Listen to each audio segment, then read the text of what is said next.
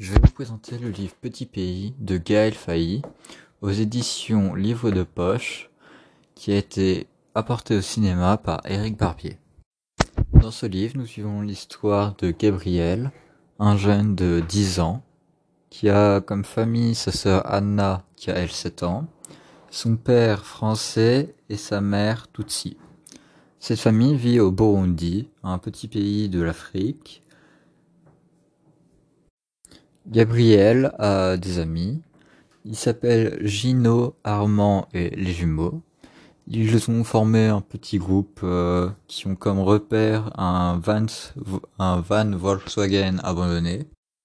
Pendant euh, un an environ, tout se passe bien pour euh, la famille et le groupe d'amis. Ils s'amusent par exemple à aller voler des mangues à leurs voisins et leur revendre ou encore à pêcher, à plonger dans un lac, ennuyer leur pire ennemi Francis. Mais lors de l'anniversaire des 11 ans de Gabriel, au soir, ils entendent des bruits sourds. Et alors Gabriel dit l'éruption. Je vais maintenant vous expliquer pourquoi ce livre s'appelle Petit Pays.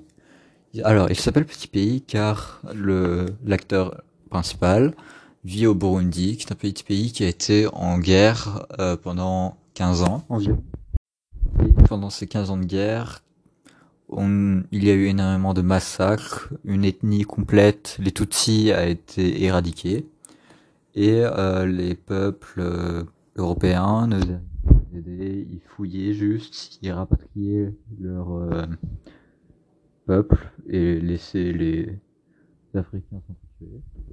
Si vous aimez bien l'histoire de guerre, je vous conseille ce livre. Par contre, si vous détestez les histoires tristes, je vous le déconseille fortement, car au bout d'un moment, après que le début, les 100 premières pages soient passées environ, où Gabriel s'amusait avec ses amis, ses parents, il rendait visite à ses cousins, etc., une vie d'enfant normale et heureuse, il euh, est plongé dans la réalité de son pays, où il est forcé de tuer d'immoler des gens parce que sinon c'est sa famille qui se ferait tuer et lui-même.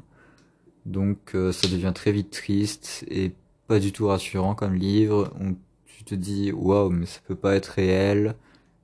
Comment est-ce que ça se fait qu'il y a des gens qui ont pu vivre ça et qu'on nous ne le dise pas euh, à l'école, etc. et qu'on l'apprend dans un livre comme ça?